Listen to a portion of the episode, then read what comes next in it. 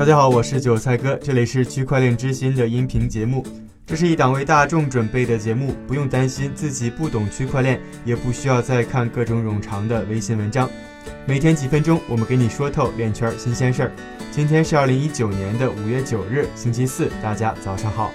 最近啊，知名的数字货币交易所币安又被攻击了。该公司五月八日表示，黑客从 Binance 盗取了七千枚比特币。而与此同时啊，黑客们还设法获得了一些币安用户们的信息，其中就包括了登录币安账户所必要的验证码——双因素验证码。事发之后啊，币安的 CEO 赵长鹏在事件发生后承认，的确在公司的交易系统中发现了大规模的安全漏洞，而他也认为此次事件是黑客们预谋已久的一次袭击。他表示，黑客们很有耐心，而这次袭击，他们是做好充分准备，在最合适的时间，通过多个看似独立的账户所执行的精心策划的行动。币安也称，此次被盗走的比特币占其比特币总持有量的百分之二。另外呢，赵成鹏还在最新的推文中说道，交易所经过了深思熟虑之后，表示不会通过回滚区块链的方式来找回丢失的比特币。尽管这样会造成账面上多达四千万美元的损失，但是这个方案会损害比特币的可信度，并可能导致比特币网络和社区的分裂。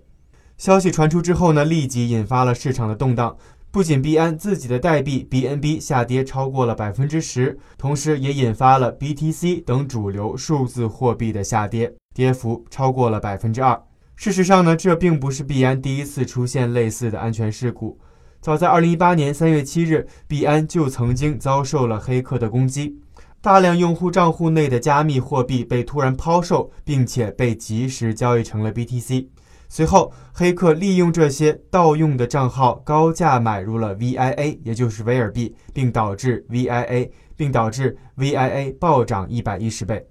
此次黑客攻击之后呢，币安平台上的存款和提款业务将暂时暂停。但是呢，交易仍将被允许。而针对被盗账号，币安还警告平台的用户说，黑客仍可能控制某些用户的账号，并可能利用这些账户影响数字货币的价格，所以大家要小心了。